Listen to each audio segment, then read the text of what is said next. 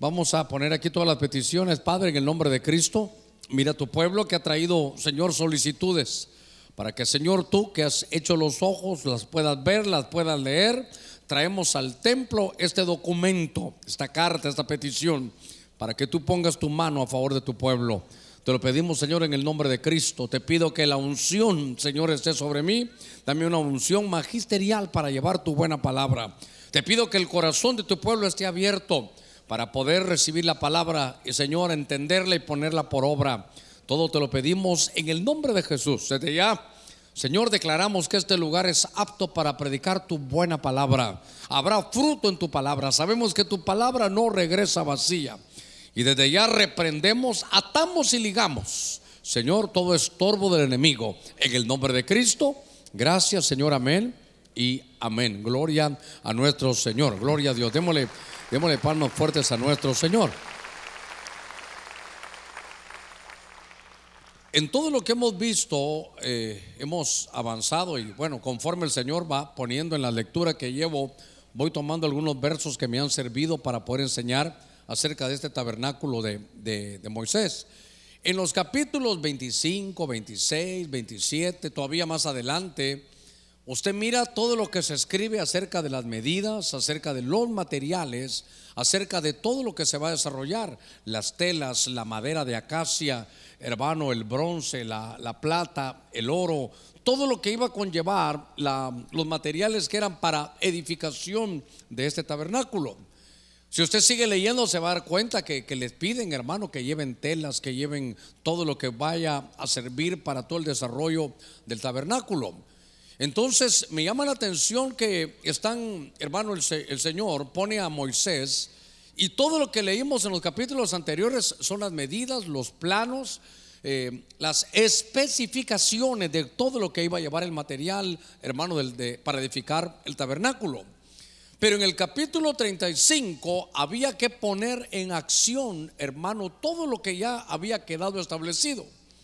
Él pidió una ofrenda para el Señor. Mire, no era para Moisés, era para el Señor. Pero que fuera por un corazón, hermano, generoso. Si usted baja sus ojitos, yo quiero que, usted lo, lo vea al verso 21.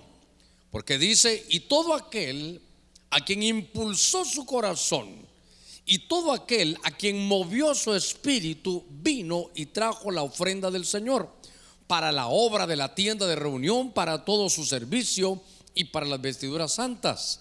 Me llamó la atención, note cómo es una ofrenda. Diga conmigo, ofrenda. Él les dijo, bueno, vayan a, traerla, pero no, por, no, es a la fuerza. Esto no es con violencia. Esto es el que tenga, el que su corazón generoso lo impulse. Uno. Y aquel a quien movió el espíritu dice que trajo, hermano, las ofrendas. En ese, en ese momento el tabernáculo no estaba hecho. En ese momento lo que el tabernáculo tenía, hermano, era solo las medidas. Usted sabe que estaban los planos, pero no habían ido a comprar ningún material. Entonces, mire el verso 22. Todos aquellos de corazón generoso, tanto hombres como mujeres, vinieron y trajeron broches, pendientes que son zarcillos o aritos, eh, anillos, brazaletes, toda clase de objetos de oro, cada cual pues dice, presentó una ofrenda de oro para el Señor. Entonces me llamó la atención, hermano, que se pidió una ofrenda. Y no se preocupe, no vamos a pedir ninguna ofrenda. Solo les quiero enseñarle que tenía que ser dos cosas. Primero el corazón, impulsado en el corazón. Y ahora me, me doy cuenta que a veces hemos orado y cuando yo le he dicho, hermano, ponga su corazón ahí. Aquí está, dice de corazón generoso. Y que sea impulsado por el, movido, hermano, por el Espíritu. Y entonces, al leer todo esto, que eran los materiales que iban a desarrollar en el tabernáculo, estaba leyendo. Y de pronto me salta la palabra que son los, los eh, no sé cómo dirá su Biblia, si dirá pendientes, si dirá zarcillos, pero eran esos aretes, eran esos aritos. Y dice que trajeron, hermano, eso y que era de oro. Déjeme poner un poquitito, estoy entrando aquí en el tema. Entonces me llamó la atención en Éxodo 35 que entonces todos trajeron, hermano, y dice que agarraron sus aritos, sus aretes de todo el pueblo, pero eran de oro. Ahora, ¿para qué? Porque ese material iba a servir para hacer, hermano, el tabernáculo. Obviamente, oro no había aquí en los capiteles. Oro no había aquí porque esto era tela. Ni siquiera en el atrio había oro porque esto era de bronce. Ni siquiera el abacro tampoco porque eso era de bronce. Pero entonces al ver un poquitito me di cuenta que el oro iba a estar, por ejemplo, en la mesa de los panes. En esta mesa de los panes iba, era la mesa, era, usted sabe, de madera de acacia, pero forrada de oro. El candelero también era de oro. El altar del incienso también era de oro. Y el arca también era de oro. Entonces lo que pude entender es que aquellos estaban dando, hermano, ofrenda es, es dar algo que a usted le pertenece. Ofrenda es que usted de su corazón y movido por el Espíritu va a dar algo que es suyo. Número uno. Dos, va a dar algo que es de valor. Tres. Pero note que ahora lo está haciendo para edificar. Y entonces, por favor, todo lo que quiero hablarle es de la ofrenda del oír. Eso es lo que quiero hablarle. Porque ofrenda es dar, lo, valioso es, es dar, hermano, lo que uno tiene. Pero entonces fíjese que si vamos allá y empezamos a ver para qué sirvió la ofrenda de ellos, para edificar el tabernáculo, sí, pero ¿qué partes edificaron con eso? Entonces es el candelero. El candelero es la iglesia. Entonces es prestar su oído para edificar la iglesia, no para dividirla, no para corromperla, sino para edificar. Cuando se habla del candelero, para edificar la iglesia. Ese, ese oro, hermano, de los, de los arcillos también servía para, para la mesa de los panes. Obviamente esa era la, hermano, esa es la palabra, esa es comer la palabra. Eso es que nunca va a hacer falta ahí, siempre va a estar esa mesa, ¿sabe qué? De comunión. Es dar su oído para tener comunión, pero donde siempre, hermano, esté la palabra. Estaba el altar del incienso. Usted sabe que eso hemos visto que eran las oraciones. Entonces su oído también estaba presto para, para poder, hermano, entender lo que era la oración, la, la adoración y por último, la presencia de Dios en el arca del pacto. Entonces, note usted en estos minutitos que me estoy introduciendo, lo que quiero hablarle, insisto, es la ofrenda del oír. La gente se despojó, voy a, voy a corregir, la gente ofrendó la gente, hermano, de, como decíamos, de corazón, movido por el Espíritu, dijo, voy a dar algo aquí. Y la ofrenda era de su oído, la ofrenda estaba en sus orejas. Eh, cuando uno ofrenda es darle algo, hermano, a alguien. Obviamente aquí era dársela al Señor. La ofrenda es del Señor. Diga conmigo, la ofrenda es del Señor. Pero eso tiene que ser, eso tiene que ser, hermano, que salga de su corazón. Tiene que ser algo que sea, por, por, eso le digo yo aquí, movido del Espíritu. Ahora, me llamó la atención que lindo es ofrendar para edificar. Eso está maravilloso. Yo quiero que en estos 10 minutos que llevo, que usted sepa ahí que lo que estamos enseñando es que se, hermano, se ofrenda para edificar. Diga conmigo, ofrendar para edificar. Muy bien. Entonces iba a edificar, hermano, el templo, el tabernáculo del Señor. Y entonces estaba leyendo, pero como me saltó esa palabrita, zarcillos, me saltó, hermano, esa palabrita que era un arete, que era un arito, de, hermano, de oro. Decíamos hace unos, déjeme que todavía me tome un minuto. Decíamos un domingo que como, hermano, el tabernáculo fue despojado y que el oro era la parte de valor. Y por eso ahora lo que vemos es que de los oídos, la parte de valor, lo que más valía, lo estaban ofrendando. Cuando me di cuenta de eso, fui a buscar esos arcillos, fui a buscar esos aretes. Y entonces quiero que regrese un poquitito y mantenga su Biblia abierta en el libro de Éxodo capítulo 32. Déjeme, déjeme entrar a este punto. Esto, para eso quiero desarrollar, quiero empezar ya con, con esto que Dios puso en mi corazón. ¿Tiene su Biblia en Éxodo 32?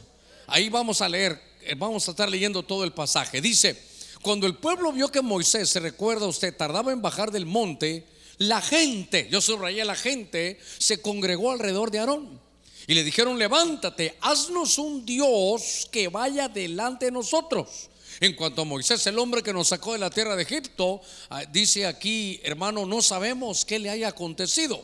Verso 2.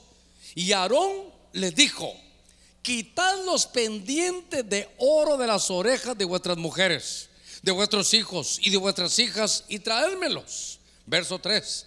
Entonces todo el pueblo se quitó los pendientes de oro que tenían en las orejas y se las llevaron a Aarón. déjeme, déjeme comenzar un poquitito con eso. Ah, ya me van a traer los problemas aquí. Porque ahí va a ver, ahí va a ver esto que, que está bien, bien feo eso ahí, Pero yo quiero llevarlo a eso. Déjeme que, entre de lleno a, a, lo que quiero trasladarle. Note que ahora están, eso es el capítulo 35, estaba todo calidad. Pero algo había pasado antes de edificar el tabernáculo, capítulo 32. Entonces, hermano Moisés, usted sabe los viajes que él hacía, se iba a hablar con el Señor en medio de los truenos, y hablamos del Bat Col, como en medio de los truenos Dios le hablaba, recibía las instrucciones. Él va, el Señor le da, hermano, unas tablas con los famosos diez mandamientos. Estaba leyendo los originales y era tan, tan tremenda, hermano, esa, esa, esa escritura, porque era escritura de Dios. Fíjese qué cosa, escritura de Dios, escrita con el dedo de Dios. Entonces solo primero pienso, hermano, el poder escribir no se lo inventaron aquí en la tierra. En el cielo también escriben. Para los que están tomando nota, mire qué privilegio. Allá escriben todo en el cielo. Note que Dios con la gente de allá arriba también escribe, hermano. Y fíjese que estaba leyendo un poquitito algunos comentarios y dice que le escribió por los dos lados. Pero lo lindo, lo, milagroso era que se leía de los dos lados. Cuando uno lee de un ángulo y de otro no se mira igual, pero las tablas se podían leer de los dos lados. Ahí estaban, hermanos, las ordenanzas y los mandamientos del Señor. Moisés viene con un regalo, viene con lo que Dios, hermano, le había dado.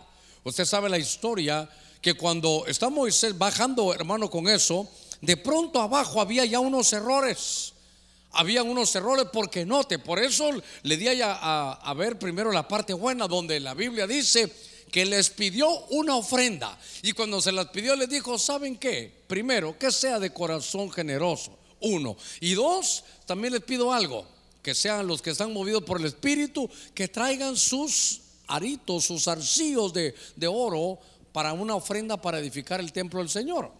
Pero note que ahora en el capítulo 32 Fíjese que la primera vez que sucedió eso, no se lo pidieron de ofrenda, sino que en el original es que lo despojaron, que violentamente, hermano, usted lee conmigo, mire qué diferencia, mire qué diferencia.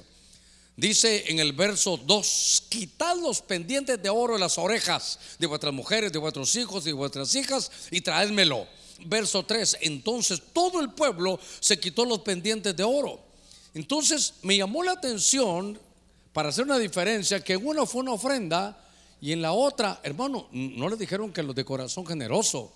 Ni siquiera le dijeron que, que movido por el Espíritu. Hermanos, los arrancaron. Dice que con violencia. Como que hubiera sido, hermano, un despojo. Lo que me llama la atención es que en el verso 4 dice, y él los tomó de sus manos, Aarón, y le dio forma con un buril, que es un punzón para dar forma, e hizo de ellos un becerro de fundición. Y ellos dijeron, ese es tu Dios Israel que te ha sacado de la tierra de Egipto. Ahora, entonces aquí tengo que ir, ir con cuidado. Hermano, lo tremendo es que aquel pueblo, el pueblo que hizo esto en Éxodo capítulo 32, ya Moisés les había dicho lo que iban a hacer. Moisés les dijo, ¿saben que Ya Dios me habló, vamos a hacer un lugar de reunión. Nuestro Dios es grande, lo hemos visto cómo nos sacó, hermano, con brazo extendido de Egipto. Cómo hubo, hermano, diez plagas, cómo al final les abren el mar rojo. Esa misma gente que estaba, hermano, que había visto los milagros del Señor, me llamó la atención que ahora, ahora están, hermano, dando, mire, dando los mismos aretes de oro. Pero ¿para qué? Para que viniera un error sacerdotal como el de Aarón. Habrá muchas maneras de cubrirlo. Yo solo tengo un punto que quiero trasladarle. Y de pronto hacen un altar. Y en el altar, hermano, hacen un becerro de oro. Y entonces, y le dicen, este es tu Dios. Ahora, voy a detenerme un poquitito aquí. Hay un punto que, que lo he tenido en mi corazón desde hace algunos meses porque usted se tiene que cuidar de algo. El movimiento del enemigo ya no es oposición, es muy poco, es muy poco. Y entonces cuando viene oposición es más fácil, hermano, desecharla. Pero lo que hemos hablado es que el enemigo lo que quiere hacer es imitación. Diga conmigo, imitación. Entonces el enemigo ya no es tanto, la lucha ya no es tanto de oponerse, sino de infiltrarse en medio, hermano, del, pueblo de Dios. Y entonces estando ahí, poder ser como un vector, como un virus que de pronto, hermano, se desarrolla. Cuando dice que la gente, hermano, daba, quiere decir que aquellos mismos infiltrados, usted recordará de Números capítulo 11, que le decían al pueblo, miren, eh, solo maná cae, qué, qué cosa, qué aburrido, recuérdense la comida de gratis, allá pepinos, allá les decía cebolla, sajo, usted recordará la historia, que dentro del pueblo de Dios salió, hermano, gente infiltrada, gente hermano que decían algunos que eran como una, una generación infiltrada, era, era, algunos dicen abigarrada, era, era gente que vio el poder de Dios y tal vez hasta convencidos, dijeron, si estos vencen a Faraón y vencen a nuestros dioses, mejor me voy para allá, convencidos pero no convertidos. Estaban en medio, hermano, del pueblo y cada vez que había un error del pueblo eran los iniciadores, eran los desmoralizadores eran los que estaban en contra, hermano, de lo que del fluir, fíjese que Dios hacía. Los que hacen que se corrompan las cosas, esos infiltrados quieren, hermano, eh, siempre traer alguna manera de, de, hacer que la gente esté en contra del Señor. Fíjese que ellos quieren que se hagan las cosas como ellos quieren y no como Dios quiere. Por eso, claro, yo he leído y le voy a decir a qué me he enfrentado. Porque veo que esa, esa parte de esos infiltrados hermano de, de, ese pueblo, dice que en Hechos 7, no recuerdo el verso 40 y algo, 50 y algo, pero ahí dice que cuando el pueblo de Dios salió, está Esteban predicando y dice, nuestra gente, nuestro pueblo llevaba el tabernáculo de Moisés. Pero en el mismo desierto, en ese caminar, como iban 600 mil personas pues, que eran hermanos eh, varones y eran parte del ejército, imagínense por unos dos o dos millones y medio de personas caminando. Ha de haber sido una, gran cantidad, pero tampoco como para que no se viera que otros llevaban el tabernáculo de Moloch. Al mismo tiempo el pueblo caminando iba el tabernáculo donde Dios se reunía, pero ¿cómo era posible que hubiera, hermano, algo más adentro del pueblo? Ese no era el pueblo de Dios, diga conmigo, ese no era el pueblo. Eso era por iniciativa de hermanos los infiltrados. De tal manera que, que, yo considero que esa misma gente fue el que le dijo, ya Moisés no regresa, ya Moisés se murió, ahora lo que queremos es un Dios. Y entonces note que aquel pueblo, hermano, qué sé yo, por temor, no sé por qué, porque seguramente si hubieran sido solo ellos, los hubiera podido, hermano, enfrentar a Aarón. Pero de pronto ya habían contaminado al pueblo y entonces ahora estaban todos en contra. Yo no sé si Aarón, hermano, por ganar tiempo, dijo en lo que baja Moisés, le voy a pedir esto, pero rapidito se desprendieron. Lo que no puedo defender hasta el día de hoy es que el mismo Aarón echaron todo el oro, hermano, y hizo un, hizo un, eh, un ídolo, un becerro de fundición. Lo tremendo es que fue, hermano, un becerro de oro. Quiere decir, aquí es el primer punto que quiero trasladarle, de cinco que le voy a dejar con la ayuda del Señor. El primero es que el oído quedó despojado. El oído quedó, no, fue una ofrenda, no, lo, despojaron violentamente. Pero entonces, recuérdese una cosa, la fe viene, ¿por qué viene la fe? Por el oír la palabra de Dios. Los oídos es un regalo que Dios nos ha, hermano, dado tremendamente. Pero ahora lo que hizo el enemigo fue quitarle el oro quitarle lo valioso, fue despojar, hermano, al oído. Entonces, cuando ellos están ya, hermano, ahora con ese, no con esa ofrenda, con ese despojo, hermano, hicieron ese, ese becerro. Y entonces, fíjese que en el verso 6, yo quiero llevarlo a algo, que una vez que nos han despojado del oído, el punto segundo que quiero desarrollar es que entonces ahora el oído va a quedar ya contaminado. Por eso esta noche, claro, vamos a aprender con la ayuda del Señor, pero usted tiene que revisar cómo está su oído. porque es que el oído es tan tremendo. Mire, solo déjeme que diga algo, tal vez me estoy adelantando, pero para que usted lo, lo, recuerde. Se aparece el ángel Gabriel, se le aparece a María, le dice cómo van a ser las cosas, cómo ella va a cumplir la profecía. Y entonces cuando le dice a María que va a tener un hijo, ella entiende, porque seguramente le haber dicho, ah, ¿te recuerdas de Isaías? Que una virgen iba a dar a luz. Sí, recuerdo la profecía, pues tú eres esa virgen que va a dar a luz. Y entonces ella dijo, pero ¿cómo voy a dar a luz si yo no he tenido relaciones? Y entonces, hermano, usted sabe la historia. Entonces le dice, no, es que el poder del Altísimo, la sombra del Altísimo te cubrirá. Y le empieza a dar la profecía. Y entonces lo que María dice es que se haga en mí de acuerdo a tu palabra. Que se haga en mí, dice el original, de acuerdo a tu rema. Fíjese, para mí es muy difícil que eso suceda porque ¿cómo va a ser esto si, yo soy una mujer virgen? Pero como tú lo dices, que se haga en mí de acuerdo a tu palabra, de acuerdo al rema que entró en el oído. ¿Cómo es tremenda la, hermano el oído que entró la palabra, llega aquí, ella le, le, puso fe y entonces cuando se junta esa palabra y la fe, entonces se desarrolla en ella, hermano, el Hijo de Dios. Mire, mire qué poderoso, hermano, es el oído. Por eso lo que el enemigo hizo fue, hermano, despojar el, oído del pueblo. Fue, hermano, violentamente quitarle lo que, lo que valía. Y en lugar de edificar el templo, hermano, edificaron un becerro de oro. Tal vez voy muy rápido, pero lo quisiera decir en algún punto para que, para que no se me vaya a olvidar. Cuando ofrendemos, ustedes tienen que saber que es una ofrenda para edificar el templo y cuidado algún día, hermano, alguien puede estar ofrendando, pero para edificar un ídolo. Note, note usted cómo ahora el pueblo ya tiene contaminado su oído. Después de despojado, ahora ya, listo, ya, ¿sabe qué? Ya no tiene protección. Cuando se habla del oro en el tabernáculo, sobre todo se habla de lo divino. Entonces ya no hay protección de Dios, como que hubiera un guarda, hermano, en el oído. Pero ya, como ya está despojado, entra cualquier cosa. En el verso 6 dice, sobre todo la versión al día, espero que me ayuden ahí, Éxodo 32, 6 con la versión al día, la BAD. Dice, en efecto, al día siguiente los israelitas madrugaron y presentaron, oiga, holocaustos y sacrificios de comunión. Luego el pueblo se sentó a comer y a beber. Y en las versiones nuestras dicen a divertirse. Pero esta versión dice que se entregaron, hermano, al desenfreno. ¿Cómo, ¿Cómo es posible que se hayan podido entregar, entregar, por hermano, el desenfreno?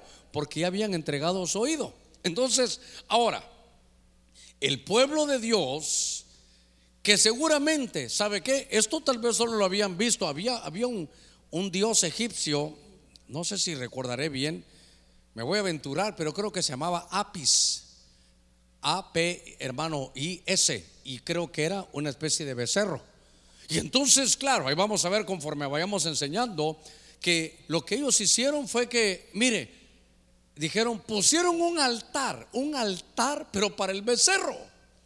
Y ahora la gente, hermano, dice aquí que, hermano, que, que estaba delante de, de, este altar, dice que trajeron ofrendas, que trajeron, hermano, holocaustos. Y note que como había, estaban despojados de su oído, ahora estaba contaminado. Ahora se acercaban, hermano, a un ídolo. Ahora estaban ahí y dice la escritura, por eso me llamó la atención una de las profecías. Dije como, como que supieran lo que uno va a predicar. Y esa es, hermano, esa es la línea del Espíritu. Y por eso, ¿oyó usted la profecía?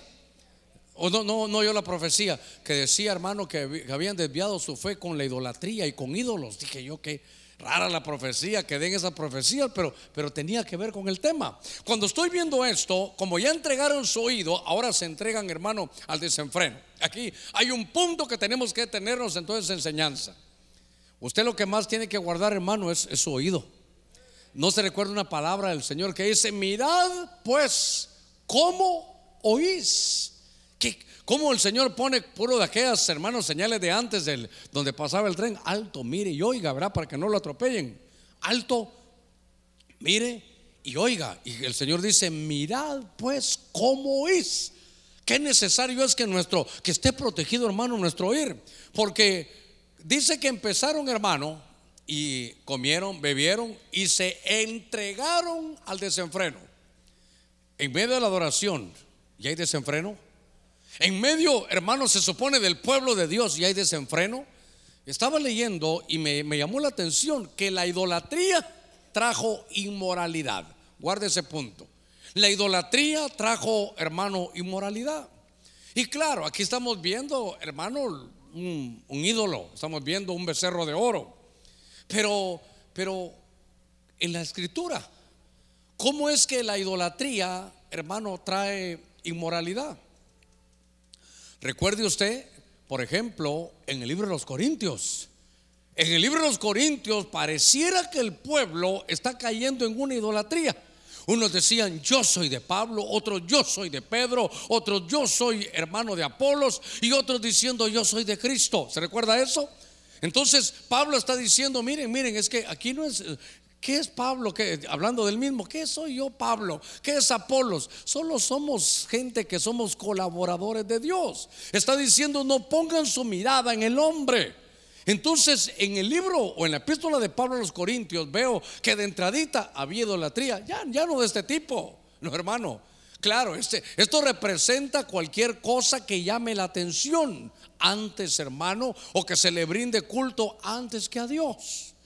Lo veo así como preocupado, más preocupado va a estar ahorita. Póngase el cinturón de seguridad por si esto se empieza a mover. Entonces, hoy, hoy ya no es esto. Hoy ya, no va a ser eso, hermano. Claro, nadie va a caer en un problema así. Pero, ¿qué tenemos antes del Señor? Ese silencio es el que me encanta, hermano. ¿Qué tenemos antes del Señor? Yo he visto, hermano, equipos de fútbol. He visto novelas. He visto fiestas, hermano. He visto fiestas. Y he visto pastores Gente que ya no predica el Señor, que solo va a predicar de su pastor. Gente que ya no predica, hermano, el Señor, lo que solo de su iglesia. Mire, no oyó la palabra de la profecía también. Donde vayas en tu camino, en las plazas, a donde vayas, habla la palabra de Dios. Donde vayas, habla del mensaje de Cristo. Habla de, hermano, no del becerro de oro, sino lo que tienes que hacer es hablar del becerro de sangre. Cristo Jesús que entregó su vida por nosotros. Entonces, fíjese que tenemos que saber a quién le ofrendamos, hermano, nuestro oír. Porque cuando venimos a eso, mire, ¿a quién le presta usted su oído? ¿A quién le entrega? Dice ellos que se entregaron, hermano, al, al desenfreno. ¿Por qué se entregaron al desenfreno? Porque tuvieron que haber entregado su oído antes. Me parece a mí que puede darse una antife, el tanto oír, oír algo que no le conviene. Hermano, al final se hace un antirrema. Y eso provoca algunas acciones que son terribles. Por eso yo le decía en el libro de Corintios, prácticamente lo que está diciendo es, no sean apostólatras. No, no, no, no, no vean al hombre como un ídolo. Y si usted mira la idolatría en el, la epístola de los Corintios, pero en el capítulo, los capítulos 5 y 6 aparece inmoralidad. Y por eso entonces viene el apóstol Pablo y dice, miren, eso sí hay que tratarlo bien, porque un poquito de levadura leuda toda la masa. Si permitimos una y no hacemos nada, eso se corre y la iglesia va a estar derribada y destruida. ¿Por qué? Porque el oído primero es despojado, te quitan como el seguro, hermano. Por eso usted tiene que dedicar su oído a lo que lo va a edificar. Por eso aquellos hermanos dieron su ofrenda. Mire, algo que en Éxodo 35, entrego mi oído para lo que es de edificación. Pero si le entregamos el oído a lo que no es de edificación, cuando se sienta puede estar hablando y accionando totalmente, hermano, en contra de lo que dice la palabra, porque lo despojaron. Esa no es ofrenda, lo despojaron de su oído. Y entonces el oído, hermano, ya quedó, mire, contaminado. Déjeme que avance un poquitito más. En el verso 18, esto ya lo tocamos, pero le voy a dar un toquecito nada más sencillo. Éxodo capítulo 32, verso 18.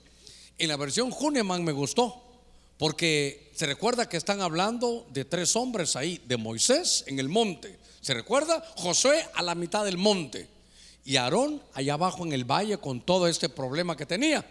Y entonces dice, esta versión Huneman dice, y dijo, hablando Moisés, no es voz de vencedores ni voz de fugitivos. Oiga cómo es esta versión. Yo lo que escucho con este oído, hermano, que este oído no ha sido despojado, dijo hermano Moisés, lo que escucho es voz de abominaciones, eso es lo que yo escucho. Están cantando cosas abominables al Señor. Verso 19, y cuando se acercó al campo y vio al becerro, ¿qué más, vio? Ah, no, usted no está conmigo, ¿qué más vio? Las danzas, el becerro y las danzas, dice, inflamóse en ira Moisés y lanzó de sus manos las dos tablas y destrozólas, dice, al pie del monte. Entonces, en aquel día, se lo quiero repetir porque, pero solo un pincelazo en este tercer punto. Porque, hermano, lo más valioso que tenemos son nuestros oídos. Espiritualmente hablando, eso es muy importante. Pero usted tiene que saber a quién le entrega usted su oído.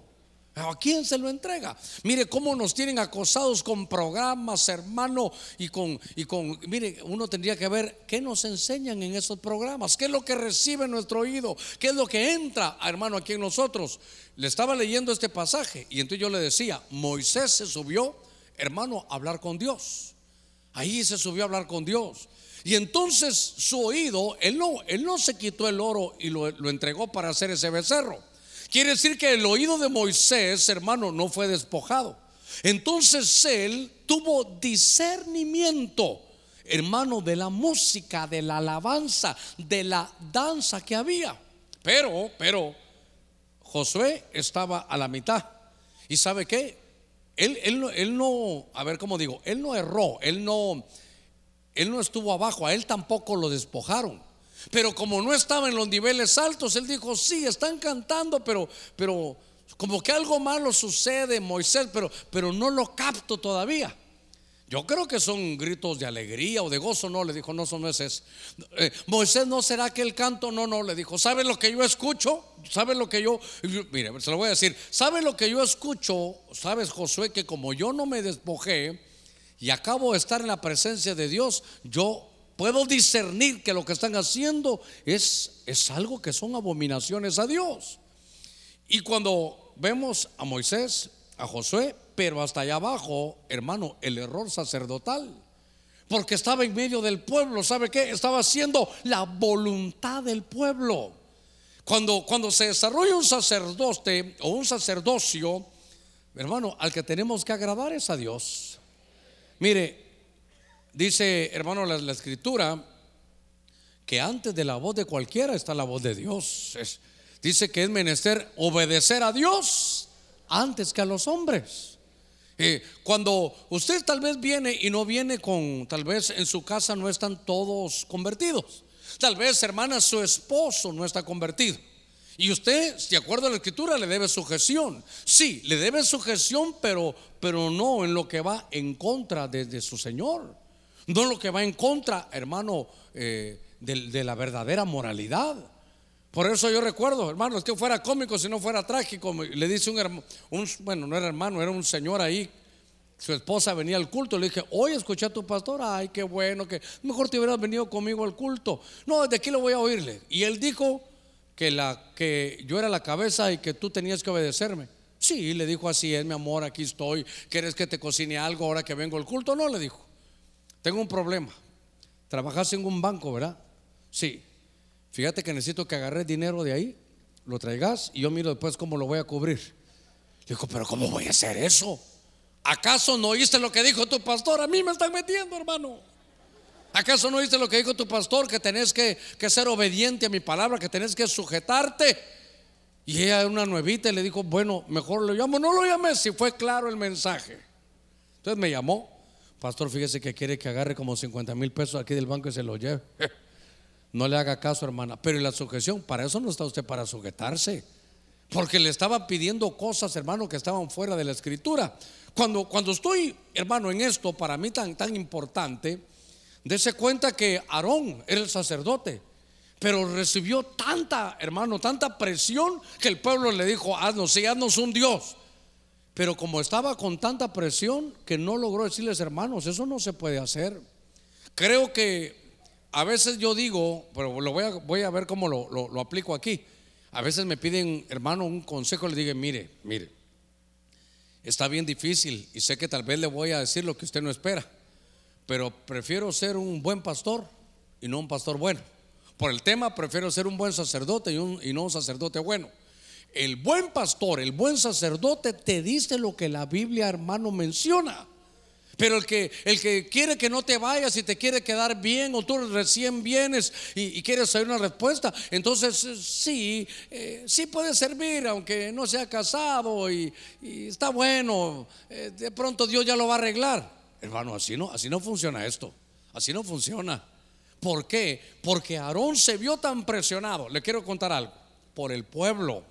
Fíjese que cuando uno mira el libro de Apocalipsis, están las siete iglesias. La penúltima es Filadelfia, que es la que se va. Si lo veo visto desde ese ángulo, aparecen las iglesias y la penúltima es la de Filadelfia, la que dice que Él nos va a cuidar, hermano, nos va a preservar de la hora de la, prueba. Y entonces eh, la iglesia es ahí arrebatada. Pero la iglesia que se queda es la iglesia de la Odisea. Y la iglesia de la Odisea es donde el pueblo manda. Mire qué cosa. En las cosas de Dios, en el sacerdocio que se ha de desarrollar, claro, Dios nos pone a nosotros, hermano, para servirles, para llevarles la palabra de Dios. Pero las órdenes no se la da el pueblo al, pastor, sino se la da directamente el Señor. Pero cuando, cuando yo veo esto, veo un error sacerdotal. Porque entonces se vio presionado, hicieron eso, y entonces, ¿sabe qué? Empezaron a cantar. ¿Qué habrán cantado? Pues pongámosle la música del becerro, hermano. Yo la verdad no sé qué habrá sido. Pero era tanto lo que provocaba que dice que el pueblo, según la versión, hermano Dios habla hoy, en el verso 6, el pueblo se desenfrenó. Quiero recordarle un poquitito esto, porque había, había un momento en medio de la alabanza y que, ¿verdad? que de repente, hermano, hay corros y es lindo, hermano, es una bendición. A veces hasta los hermanos agarran y se vienen caminando por todo esto, hasta como un trencito y toda esta calidad. Pero una vez dijo un hermano, eh, sentí tanto la unción que me dieron ganas de correr aquí, saltar y tirarme de espalda para que los hermanos me agarraran allá abajo. Entonces dijo, pastor, ¿usted cree que eso está bueno? ¿Usted cree que eso debería hacerlo? La verdad que estoy poniendo como que aquí fue, pero no fue aquí, fue un pastor el que me contó eso. Y entonces le dije yo, ¿y qué, le dijiste? Yo le dije que no, Germán, ¿vos qué opinas? No, le dije eso. Mire que lo que yo le contesté sin saber que iba a estar predicando esto, esa es ya la danza del becerro. Porque eso, ¿sabe qué es? Que él vio que en los lugares, hermano, donde tocan rock, entonces ya cuando está toda aquella loquera, hermano, vienen y se tiran para atrás. Y entonces dijo él, aquí no es loquera, aquí es loquera de Dios. No, cuidado, cuidado. Por eso yo me oponía a que en medio de la alabanza, mire, aquí, diga conmigo, aquí no pasa. Pero recuerdo yo que cuando yo vine, no sé quién se inventó que había danza en el espíritu. Yo dije, yo nunca he leído que diga danzaron en el espíritu. Claro, movido por el espíritu, pero al final, hermano, la danza es con el cuerpo. Y entonces habían unos que se sentían, pero tan bendecidos que cerraban los ojos. Y hermano, y empezaban a caminar. Y hermano, como seis golpeados. Era como un helicóptero, hermano, así, pegándoles a todos. Hermano, golpeando, golpeó como a seis. Ay, yo no sé, yo sentía la gloria de Dios. Sí, pero los otros no sintieron la gloria de Dios. Porque era, hermano, era un desorden. Entonces después dijeron, no, para que sea una danza en el espíritu hay que cerrar los ojos. ¿De dónde, hermano? Claro, si usted quiere danzar con los ojos cerrados, ahí en su lugar. Pero imagínense que usted quiera correr con los ojos cerrados. Dios mío, que no vaya a ser así cuando va manejando en el carro, que Señor, aquí voy con los ojos cerrados. Sino cuando los abra va a estar lleno de gloria, pero ya con San Pedro. Entonces, yo quiero llevarlo a que esos desenfrenos, hermano, no son, no son de Dios. Mire, la última vez estaba yo allá por Patagonia y entonces en medio de la danza había un hermano que, que danzaba y iba a chocar con uno y danzaba y iban a chocar con otro, se caía, se levantaba. No, hermano, hay que decirle, hermano, no, no, no. Nuestro Dios es un Dios de orden. Está bueno que dance, que lindo, que se goce, pero no para golpearnos a todos, porque es un Dios de orden. El desenfreno, hermano, es, es del becerro. Entonces, note usted que ahora hay tres niveles. Moisés sí tiene claro el discernimiento. Josué algo no le suena bien. Pero, pero mi Biblia, esta, esa Huneman, entiende Moisés que yo lo que oigo son abominaciones. Ahora, ¿sabe qué es lo terrible? que los infiltrados provocaron eso. Pero qué terrible, hermano, que ahora hasta el pueblo ya estaba, hermano, hermano en medio de eso. Eso fue, una, eso fue una tragedia del pueblo. Por eso es que cuando Moisés baja, hermano, le, les tira las tablas. Y entonces, fíjese que cayeron, hermano, en idolatría. Diga conmigo, idolatría. Como fuerza, idolatría. Le voy a dar un consejo. Si alguna vez viene alguien, hermano, que, Dios lo usa mucho y, bueno, vamos a dejarle el tiempo, si va a aplaudir, que sea para el Señor. Pero no voy a, no voy a empezar, ¡ay, hermano! Y ahora con ustedes el tal predicador o tal salmista, ¡ay, hermano! Su mirada no vaya a convertir eso en ídolo. Su mirada, su alabanza, sus aplausos y todo lo que usted vaya a darle son para el Dios del cielo. A Él sea toda la gloria, toda la honra y toda la alabanza. Pero entonces yo quiero que se dé cuenta que, que Aarón allá abajo ya, hermano, tal vez está participando. El pueblo de Dios participando y todo fue una inyección, hermano, una inyeccióncita de los infiltrados. Yo creo que aquí vendría más gente si, si tocaran otra música. Yo creo que la música evangélica ya muy aburrida.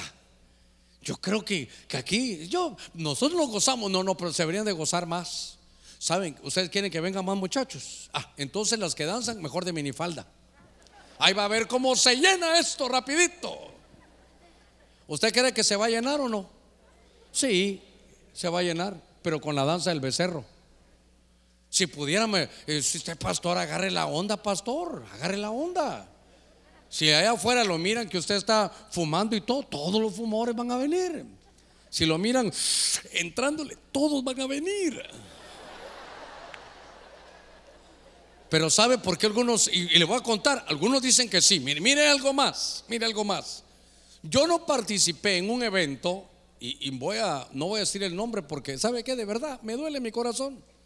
Me duele porque cuando yo recibí a Cristo hace 40 años, yo escuchaba sus programas tremendos, hermano, lindos programas. Pero de pronto vinieron a Honduras y dijeron que iba, querían todo el apoyo de las iglesias. Perfecto. Dije, ¿quién viene? Él. Yo apoyo. Está bien. Perfecto. Pero cuando ya me di cuenta cómo era, perdón, dije yo, ¿quiénes van a estar en la alabanza? No había alabanza. Miren la estrategia. La estrategia del becerro. Miren la estrategia. Vamos a salir con rock. Vamos a anunciar rock. Y vamos a tener un grupo, hermano, del mundial, del, un grupo del mundo. Y que están tocando ahí, todos bebiendo, hermano, y haciendo de todo. Y de repente, ¡bum! se acaba. Y ahora con ustedes, el predicador de esta noche. Y aquellos así, para, ver qué iba a pasar. Y entonces esa era, esa era la estrategia. Nos ha dado resultado en esto, nos ha dado resultado en el otro. ¿Se imagina la prédica después de que venía? Venía después, hermano, del culto y del altar y de la música y las danzas del becerro de oro. ¿Cuánto desenfreno que iba a haber? Y entonces yo dije, de verdad eso es. Hablé con uno de los organizadores. Le dije, mira, así va a ser esto. Sí, perdona, le dije, no cuentes conmigo. Usted tiene que ponerse al día, pastor. Usted tiene que ponerse al día. Usted, usted se, quedó en el siglo pasado. prefiero quedarme en los días de Cristo, le dije yo, pero no, en esto no puedo participar porque el oído ya se los habían despojado. Hermano, guarda tu oído, guarda tu oído. Y si lo vas a entregar en ofrenda, que sea para edificación. Entonces, claro, yo no le estoy diciendo, hermano, alguien trae juaritos, tráigalos. No, lo que le estoy diciendo es que su oído usted tiene que saber a quién se lo presta. Si de pronto lo llaman, fíjate que la hermana tal y tal. Y aparte te quiero decir, dígale usted, pareces el noticiero de Benecer. Para ver noticias, mejor voy a ver esta noticia, muchas gracias. Para ver un noticiero, mejor miro lo del mundo. Pero usted no tiene que prestar su oído, hermano, porque eso es lo que, lo que usted reciba es de lo que se va a llenar. Mire, ay Dios mío, el tiempo, quiero ver cómo voy. Me quedan 15 minutos. Pero mire, a veces desde la mañanita usted va saliendo de su casa y enciende, hermano, y noticias, y que mataron a no sé quién, y que le hicieron esto al otro, y que, hermano, las luces le van a incrementar a esto, y que después más impuestos que esto. Hermano, usted llega a su trabajo, y buenas, qué buenas tiene aquí este hombre. Y peor si se lleva a su hijo, papá, ya llegamos, ya llegamos a dónde? A la escuela, ah, vaya, bájate pues. ¿Por qué viene así tan molesto, papá? A saber, hace caso, hermano. Porque viene oyendo, oyendo, oyendo. ¿Sabe cómo que es? Como que juntáramos todo el lodo, toda la basura, toda el agua residual y la echáramos ahí encima. Qué lindo es comenzar el día, ¿sabe cómo? Alabando y bendiciendo al Señor, sabiendo que va a ser un mejor día, sabiendo que tenemos que dar nuestra mejor cara, nuestra mejor hermano entrega en ese día. Pero por eso es a quién le entregas tu oído. Mire, déjeme avanzar. Cuando estaba viendo esto, esto se acaba, usted sabe, Moisés les tira las tablas, vuelve a subir y se acabó, hermano, el problema. Pero esto tuvo un legado negativo. Primera de Reyes 12:28, dice la escritura. Mire, ya primer libro de Reyes. Yo la verdad me voy a conseguir una mi Biblia eh, que tenga las fechas para saber cuánto hay de este rey que es Jeroboam. Pasó, pasó Saúl, 40 años de Saúl, 40 hermanos de, de David, 40 de Salomón. Solo iban 120 años después de los jueces. Pero esto está antes de los jueces. Esto, esto es de los días de Moisés. Y entonces en el libro hermano de los reyes, capítulo 12, verso 28 Oiga esto. Y el rey tomó, dice, consejo. Hizo dos becerros de oro y dijo al pueblo, es mucho para vosotros subir a Jerusalén. He aquí que vuestros dioses, oh Israel, los cuales te hicieron subir de la tierra de Egipto. Otra vez, verso 29. Puso uno, uno de estos becerros de oro en Betel y otro lo puso en Dan. Verso 30. Déjeme que le lea todavía dos versos más. Y esto fue motivo de pecado porque el pueblo iba aún hasta Dan a adorar delante de uno de ellos, de estos becerros. Verso 31, hizo también casas en los lugares altos. Oiga, e hizo sacerdotes de entre el pueblo que no eran de la tribu de Leví. Le voy a, le voy a decir cómo fue esto. Aparece Saúl, hermano David, Salomón, y cuando Salomón muere, se recuerda, se lo va a su hijo Roboam. ¿Qué fue lo que hizo Roboam? hermano, dividió el reino. Entonces se quedaron, los que estaban en Jerusalén se quedaron con Roboam, junto con los sacerdotes, que esos eran los de Judá, ahí se quedaron. Pero las demás tribus se fueron, hermano, a Samaria. Ellos tenían entonces, ellos tenían Jerusalén, a nosotros tenemos Samaria. Ah, pero dijeron, dijo Jeroboam, pero aquellos se llevaron los sacerdotes. Aquí me invento yo cuáles son los sacerdotes. Entonces había un problema que la gente que se fue con, hermano con Jeroboam sabían de las fiestas, sabía que subir, hermano, entonces a, a, Jerusalén. Usted sabe que todo el pueblo de Israel subía, hermano, a Jerusalén, pero como se había dividido, Jeroboam dijo, si no hago algo yo, todos van a subir a Jerusalén y finalmente se van a quedar allá con Robam y me voy a echar a perder con el reino que yo tengo ahora. Entonces les puso uno en el norte y otro en el sur de su reino. Uno, hermano, ¿sabe cómo? Vaya, por decir algo, puso un becerro en San Pedro y uno en Choluteca, en el norte y en el sur. Para que no vayan a Jerusalén, se los voy a facilitar. Para quitarle la incomodidad. Es lo que no quería es que se le fuera el reino. Pero me llama la atención que después de tantos años, hermano, que quedó por escrito, que saben que ese, hermano, ese, este este becerro lo agarró Moisés, lo redujo, hermano, lo, lo metió entre el fuego otra vez, le echó agua y lo dio a beber a todos los que estaban ahí. ¿Sabe usted que ese día perdieron los primogénitos, perdieron su privilegio de sacerdocio? Y entonces como los que lo, los que lo los que lo apoyaron a Moisés ahí fueron sobre todo la tribu de Leví, dijo, ustedes de ahora van a ser los sacerdotes. Entonces, note usted que a pesar de todo eso, a pesar de todo eso, ahora en el libro de los reyes ponen dos becerros, hermano, dos becerros. Y estaba leyendo, dice, eso ya lo hemos estudiado, que de pronto Jeroboam dijo, yo no tengo el sacerdocio, me voy a inventar. Aquí no hay nadie de la tribu de Leví, pues yo me lo voy a inventar. Y pusieron sacerdotes a los que no eran. Esos terminaron siendo sacerdotes idólatras, que ya se lo enseñé el martes pasado, que cuando uno busca no es la palabra Cohen, no que es la palabra Camar. Estos se vestían de blanco, dice Clark y dice Jill, que son dos hermanos eruditos en la teología, dicen que se vestían de negro, le decían que eran los chamuscados, así le, así, así le ponían, hermano, ellos para que los conocieran.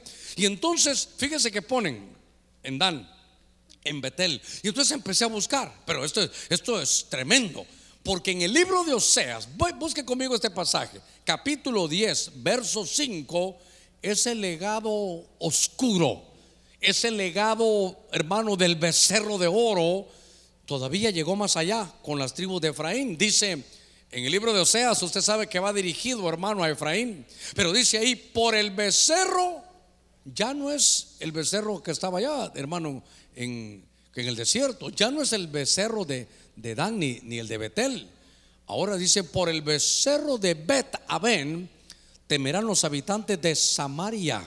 En verdad, por él hará duelo su pueblo y sus eh, sacerdotes idólatras. Si usted lo busca, espero no equivocarme, es la palabra camar. Si me la buscan ahí solo para confirmarme. Dice, y sus sacerdotes idólatras que son camar se lamentarán a causa de él, porque de él se ha alejado su gloria. Ahora, ¿por qué me llama, hermano, tanto la atención? ¿Sabe por qué me llama la atención? Porque él dice que ahora parecía este legado oscuro llevó, hermano, pasó por años.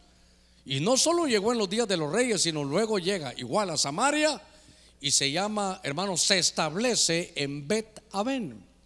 La palabra Bet, cada vez que usted la vea, por ejemplo, hermano, Betábara, es Betania. Cada vez que aparece Betel, Bet es casa y él es Dios. Pero ¿cómo se llama el lugar? ¿Bet qué se llama? Bet Aben. Si usted busca Aben, es iniquidad. Entonces, note que ahora el becerro de oro está en una casa. Así como, como nuestro Cristo, así como nuestro Señor tiene su casa, es Betel, la casa de Dios. Aquí nosotros venimos, alabamos y bendecimos al Dios del cielo. Este, este es su casa. Pero ahora ese becerro ahora tiene ya casa. Y es la casa de iniquidad. No me estoy refiriendo a transgresión, pecado e iniquidad. Me estoy refiriendo a la entidad más grande de las tinieblas. Que el Señor la reprenda. Esa, esa, entidad es una entidad femenina llamada, hermano, la iniquidad. Y ahora el becerro de oro habita en la casa, hermano, de iniquidad. Note hasta dónde puede llegar la corrupción. Pero primero se recuerda, oído despojado. Luego después ya que fue despojado, oído contaminado. Ya después pueden hacer cosas que ellos piensan que están bien y son abominaciones. Oído, hermano, que puede hasta estar cantando abominaciones. Usted puede imaginarse alguien que pueda decir que canta himnos que diga, yo a mis canciones no le voy a poner ni la palabra Dios, ni la palabra Jesús, ni la palabra Espíritu Santo, porque muy aburrido. Tenemos que, eh, eh, ser un poquito más abiertos, porque la música evangélica es muy aburrida. Wow, dije yo. Que lo diga el diablo, ni lo volteo a ver. Pero que lo diga alguien que, alguna vez ha cantado para el Señor. Ya está, hermano, está en el problema del, del becerro de oro. Fíjese que estoy tomando unos minutos nada más, pero note hasta dónde llegó, hasta dónde se degeneró, hasta dónde involucionó un error sacerdotal. Fíjese que ahí aparece el becerro de oro. Aparece que más? Música, danzas, y aparece algo terrible. Ahora, ahora, usted va a ver de dónde lo sacaron. Venga conmigo, venga conmigo. Me quedan seis minutitos para esto, pero todavía quiero, quiero tomar a ver cómo, cómo voy de tiempo. Tiene Lucas capítulo 15, verso 21. Venga conmigo, Lucas capítulo 15. Usted que es experto en la Biblia, ¿qué se habla en Lucas 15? ¿Qué se, allá arriba de quién habla en Lucas 15? Verá, habla, hermano, sí, del hijo que se perdió. Habla de la oveja que se perdió, de la moneda que se perdió y del hijo que se perdió, que gastaba todo y después se perdió allá en la región lejana. Ahora, ahora va a poder entender usted mejor esto. Le voy a hablar, hermano, de la casa del Padre. Voy, voy despacito. ¿Hasta dónde involucionó el becerro de oro? ¿Dónde fue a vivir? ¿En la casa? En la casa de iniquidad, en Betabén. Ahí terminó. O sea que, hermanos, llegó a expresarse hasta lo sumo. Pero yo quiero que vea Lucas capítulo 15. Esta es la casa del Padre. Y el Hijo le dijo, Padre, he pecado contra el cielo y ante ti. Ya no soy digno de ser llamado hijo tuyo. Verso 22. Pero el Padre dijo a sus siervos, pronto, traed la mejor ropa y vestidlo y poned un anillo en su mano y sandalias en sus pies. Y luego verso 23 que dice, y traed el becerro engordado y comamos y regocijémonos. Ahora, aquí, aquí me voy a detener unos momentitos nada más. Voy a ver cómo voy con el tiempo. Entonces, ahora, yo quiero que usted vea la casa del Padre. Mire qué cosa esta. Mire usted la casa del Padre. Para que usted conozca y yo podamos conocer siempre un poquitito más al Señor. El padre tenía dos hijos. Uno se queda ahí y el hijo menor, usted sabe, se va. Se va a gastar su herencia. Cuando se quedó sin dinero, se recuerda, vino una tremenda crisis. En medio de la crisis, él dice que vivió perdidamente, se gastó todo en prostitución. Ahora, diga conmigo, prostitución. Ese es Nuevo Testamento. Pero en el Antiguo Testamento, ¿qué significaba la prostitución? ¿Eh? Idolatría. Cuando usted mire que Dios dice, es que te has prostituido por esto y por el otro, porque el pueblo de Dios se volvió idólatra. Entonces ahora dice que se gastó todo, hermano, en prostitución. En la figura es idolatría. Llega, hermano, al límite de estar en medio de los cerdos y de pronto él vuelve en sí y regresa a dónde? A la casa del Padre. Esto es lindo. Mire cómo, cómo cuando uno se pierde en la idolatría, cómo uno, hermano, pierde su identidad. El que está regresando, ¿quién es? Es el Hijo. Y en el verso 21 que dijo, Padre, he pecado contra el cielo y contra ti. Y luego, ¿qué le dice? Ya no soy digno de ser llamado tu hijo, hazme como uno de los siervos. ¿Cómo es posible que cuando uno se va, se aleja de la casa del Padre, le trabajan tanto la mente, le trabajan tanto el oído, que de pronto, ¿será que soy salvo? ¿O no será? O tal vez sí, tal vez no. Eh, ¿Será que Dios me va a perdonar? Y todo lo que ya sabías, si viviste en la casa del Padre, pero la identidad, hermano, se, se va perdiendo. Ahora, aquí es un punto hermoso. Padre, ya no soy digno de ser llamado tu hijo. No le dijo Señor, le dijo Padre. Y ahora, a pesar de que le dice Padre, le dice, ya no soy digno de ser llamado tu hijo. Hazme como uno de los siervos. Ahora, punto importante. ¿Qué le contestó el papá? Muy importante. ¿Qué le contestó el padre? Mire usted, busque ahí, verso 21. Y el verso 22, ¿qué le contestó? A ver, a ver, a ver. ¿Qué le contestó el padre al hijo? ¿Eh? No, no, no, no. ¿Qué le contestó el padre al hijo? Cuando él, ¿eh? Nada. Porque le dijo, el, el otro llega, mira, yo ya no soy tu hijo. ¿Sabe qué el padre? Ni caso le hizo. No me hables tonteras, hombre. No me, no me hables confusiones del becerro, le ha de haber dicho. Él llegó, mira, yo ya no soy tu hijo. Ni le contestó sino se da la vuelta, mira al hijo y le dice, ah, viene arrepentido. Pronto le dice, siervos, vengan. Mi hijo ha regresado a casa.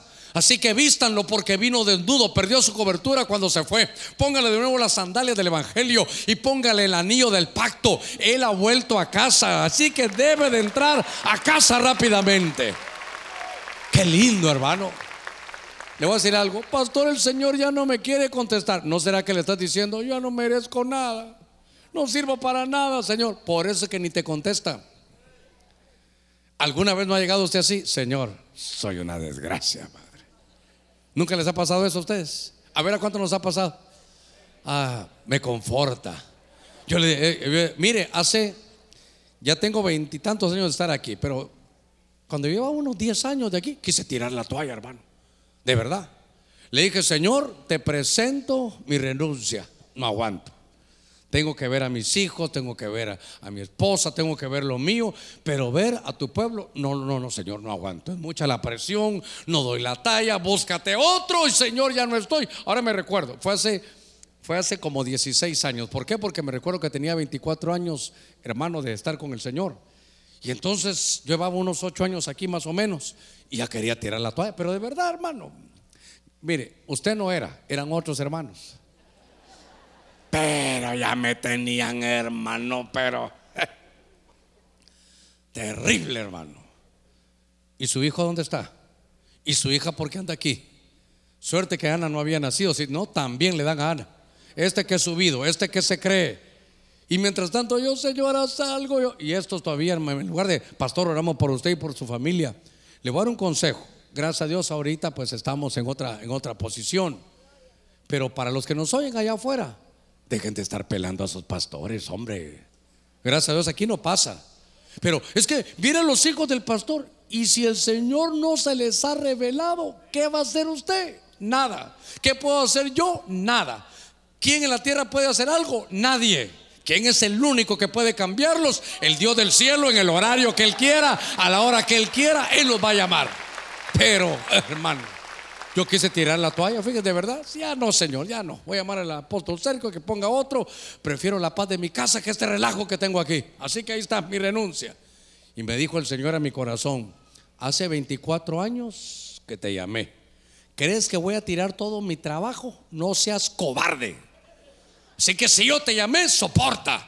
Por eso me gozaba hoy que estar firme, párate firme, te firme. Mira, quién le das tu oído? ¿O a la gente o me lo das a mí? Hermano, si usted le agrada a Dios, todo va a caminar bien. Hay que obedecer a Dios antes que a los hombres. Hay que abrir uno su oído para eso. Mire. Entonces Dios ni le contesta. Así que si usted vino, ya no sirva para nada. Me eché un par de tragos la semana pasada, igual que el pródigo. Si veniste arrepentido, por eso que el Padre ni te ha contestado, solo dice pronto.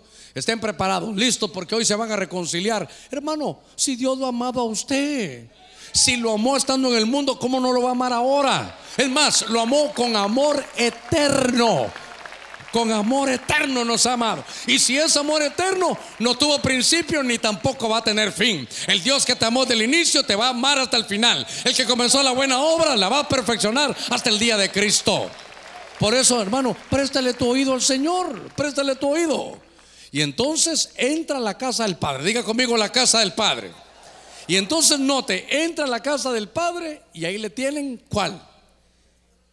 El becerro. ¿El becerro era de oro? No, era de sangre. ¿Sabe figura de quién es? De Cristo. No cambiemos al becerro de sangre que derramó esa sangre preciosa por usted y por mí, por hermano, por un becerro de oro. Usted tiene que saber a quién le presta su oído. Su oído es para edificar la iglesia de Cristo. Su oído no es para entrar, hermano, en otra cosa de chismes, hermano, de tantas cosas, de rumores que se dan, de idolatría. ¿A quién le prestas tu oído? Mire, entonces están ahí, y creo que dos versitos abajo, verso 20, ¿qué será? 25. Mire, había uno que estaba ahí, pero no se gozaba. El hijo mayor, ¿cómo es que dice? Dale. Y su hijo mayor estaba en el campo, y cuando vino y se acercó a la casa, oyó música y danza. Esa última parte, estas dos palabras con fuego. Y, y oyó música y danza.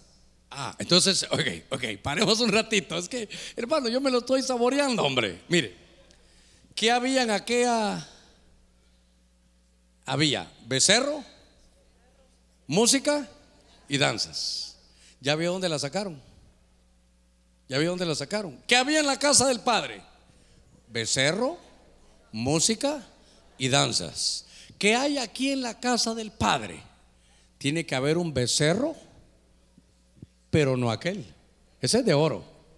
Nuestro becerro es Cristo que cuando llega le está recordando su sacrificio, matando, sí, fue la, hermano, fue a la cruz y resucitó por usted. Y esa sangre que derramó nuestro becerro nos ha hecho hermanos santos delante del Padre, nos ha perdonado nuestros pecados. Esa sangre la derramó por amor, porque es amor eterno.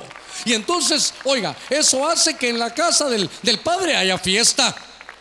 Ahora, el día que usted venga y que es esa bulla y no sabe qué es música y danza, se está perdiendo usted, eh, porque el que estaba ahí era el primogénito. Se estaba, mire, ya como vamos a comenzar con los primogénitos, ya no se gozaba. ¿Usted se goza en la música y en la danza? Qué lindo, porque aquí está el becerro, no el becerro de oro. Ahora, note usted entonces, ¿de dónde sacaron, hermano, eso ellos? ¿De dónde lo torcieron? Por eso yo siempre he entendido y cada día tengo un poquitito de más luz en esto. ¿Cómo se parecen las cosas de las tinieblas hermano, a las cosas del Señor. Porque dice que uno de los salmos, no me quiero desviar del tema, todavía tengo que leerle Éxodo capítulo 21, tengo que leerle. Pero me llama la atención de, cómo son las cosas, hermano. ¿Cómo? Todo lo que está en el reino de la luz es una copia del reino de las tinieblas. Les decía hoy a los hermanos, Cristo tiene cuatro facetas en los cuatro evangelios, como león, como, como buey, hermano, así como como becerro, como becerro en Marcos, tiene como en Lucas como hombre y en Juan como Dios. Y viene el diablo que lo reprenda. Diablo, Satanás, hermano, serpiente antigua y dragón. Cuatro y cuatro. Usted, usted mira que hay ángeles, arcángeles, querubines y serafines. Y aquí mira que nuestra lucha no es contra carne y sangre, sino principados, potestades, gobernadores y huestes de iniquidad. Cuatro. Entonces ahora el, el becerro, se, hermano, está en la casa del Padre.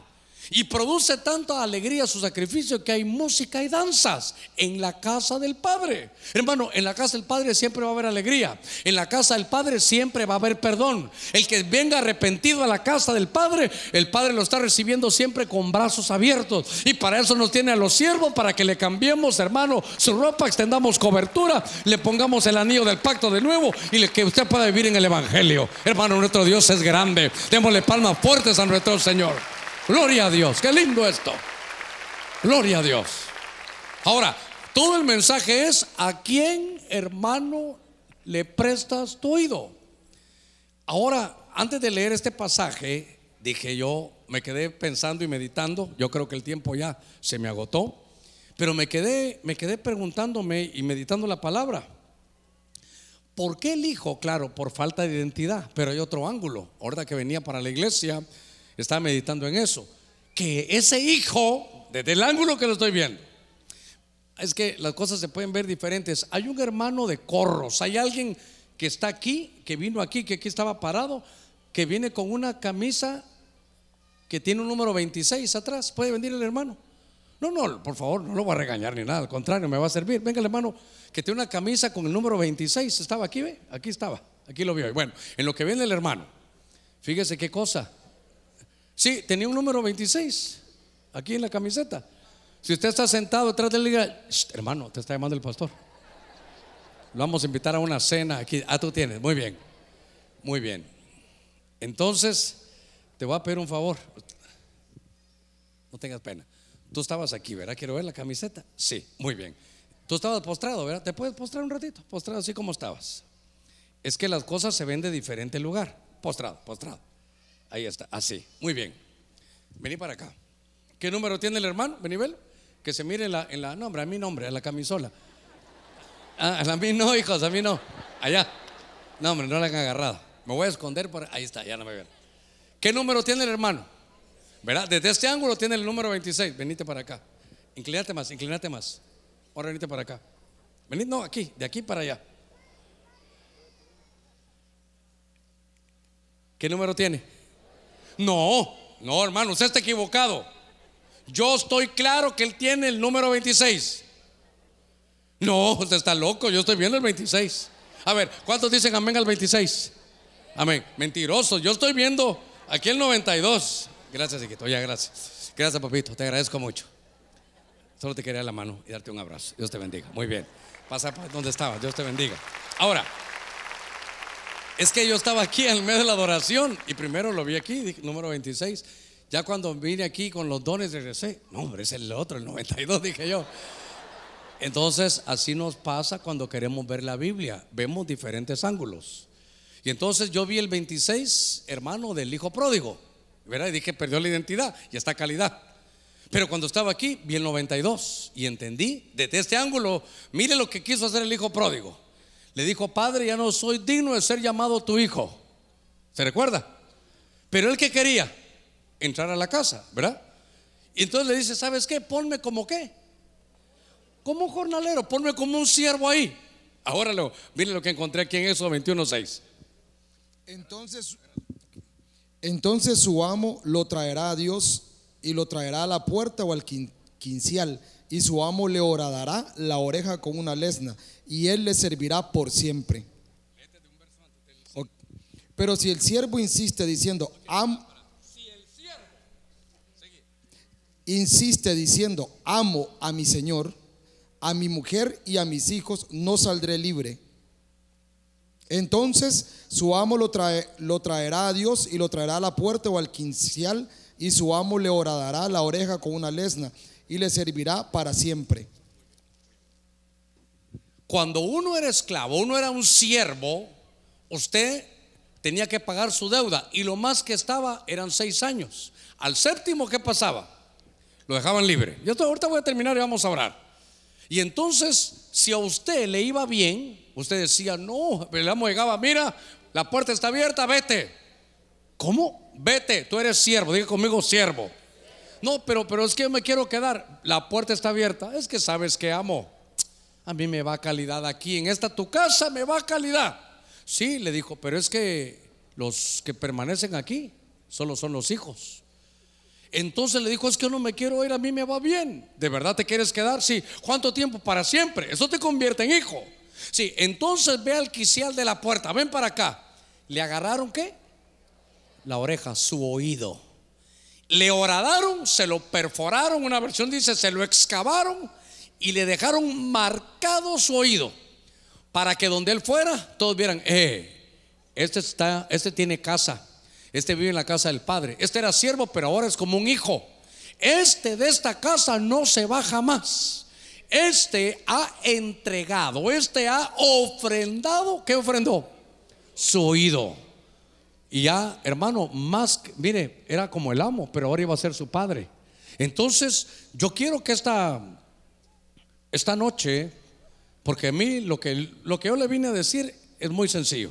¿A quién le damos nuestro oído? Si te despojan de Dios, vas a terminar confundido, con un becerro falso, con danzas falsas, con música y alabanza falsa.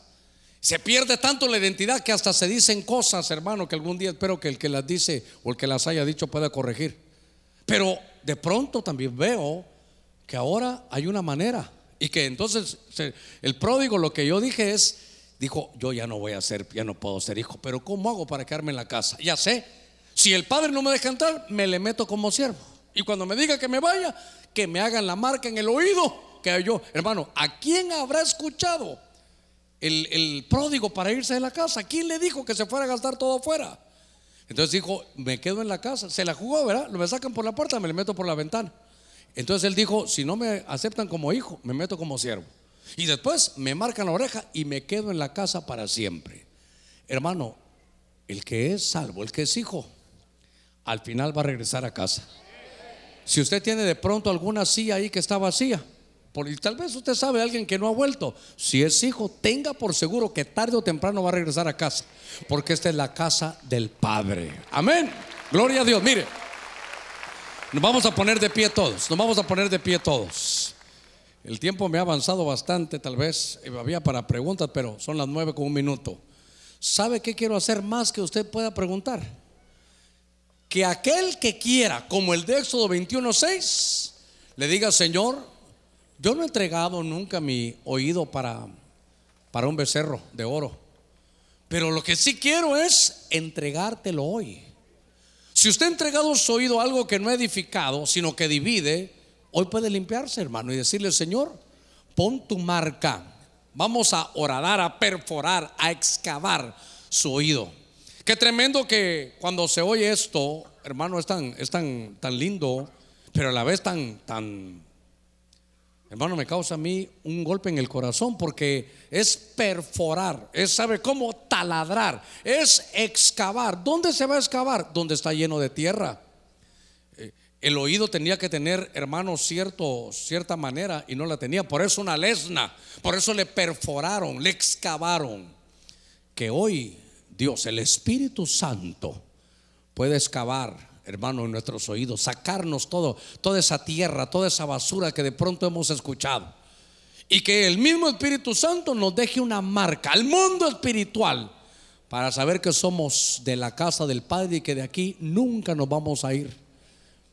Me refiero a la casa de Dios, me refiero a su fe, me refiero a que usted va a estar siempre con el Señor. Así que si usted quiere hacer este acto de fe, si quiere que esta, esta enseñanza quede grabada, quede horadada, más que en su corazón, en su oído.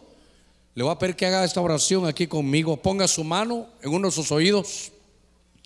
O si puede, una mano en cada oído. Pero lo que le estamos diciendo es, Señor, a mí nadie me va a despojar. Yo estoy entregando, yo estoy ofrendando mi oído. Padre, en el nombre de Cristo, estamos delante de ti esta noche. Hemos, Señor, explicado, hemos, Señor, dado tu buena palabra. No queremos cometer los errores de antaño. No queremos que nos despojen nuestro oído.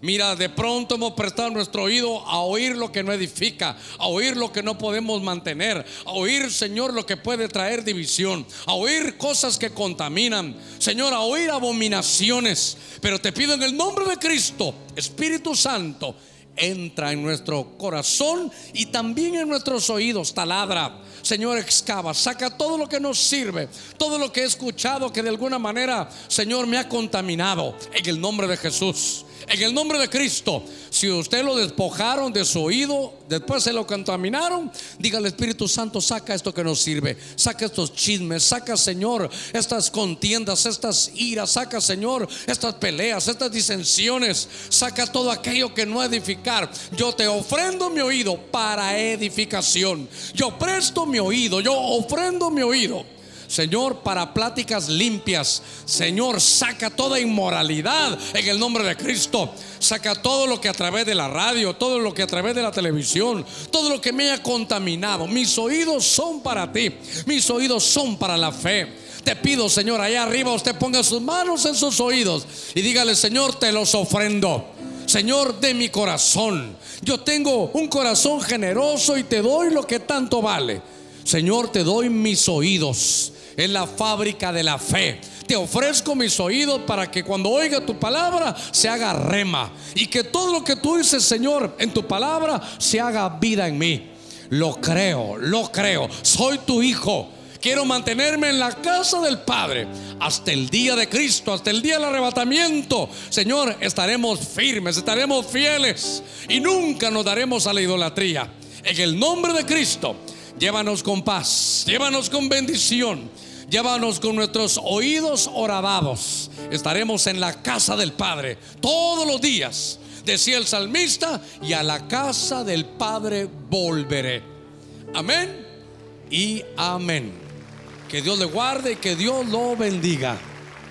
Yo quiero escuchar tu dulce voz rompiendo el silencio en mi ser. Sé que me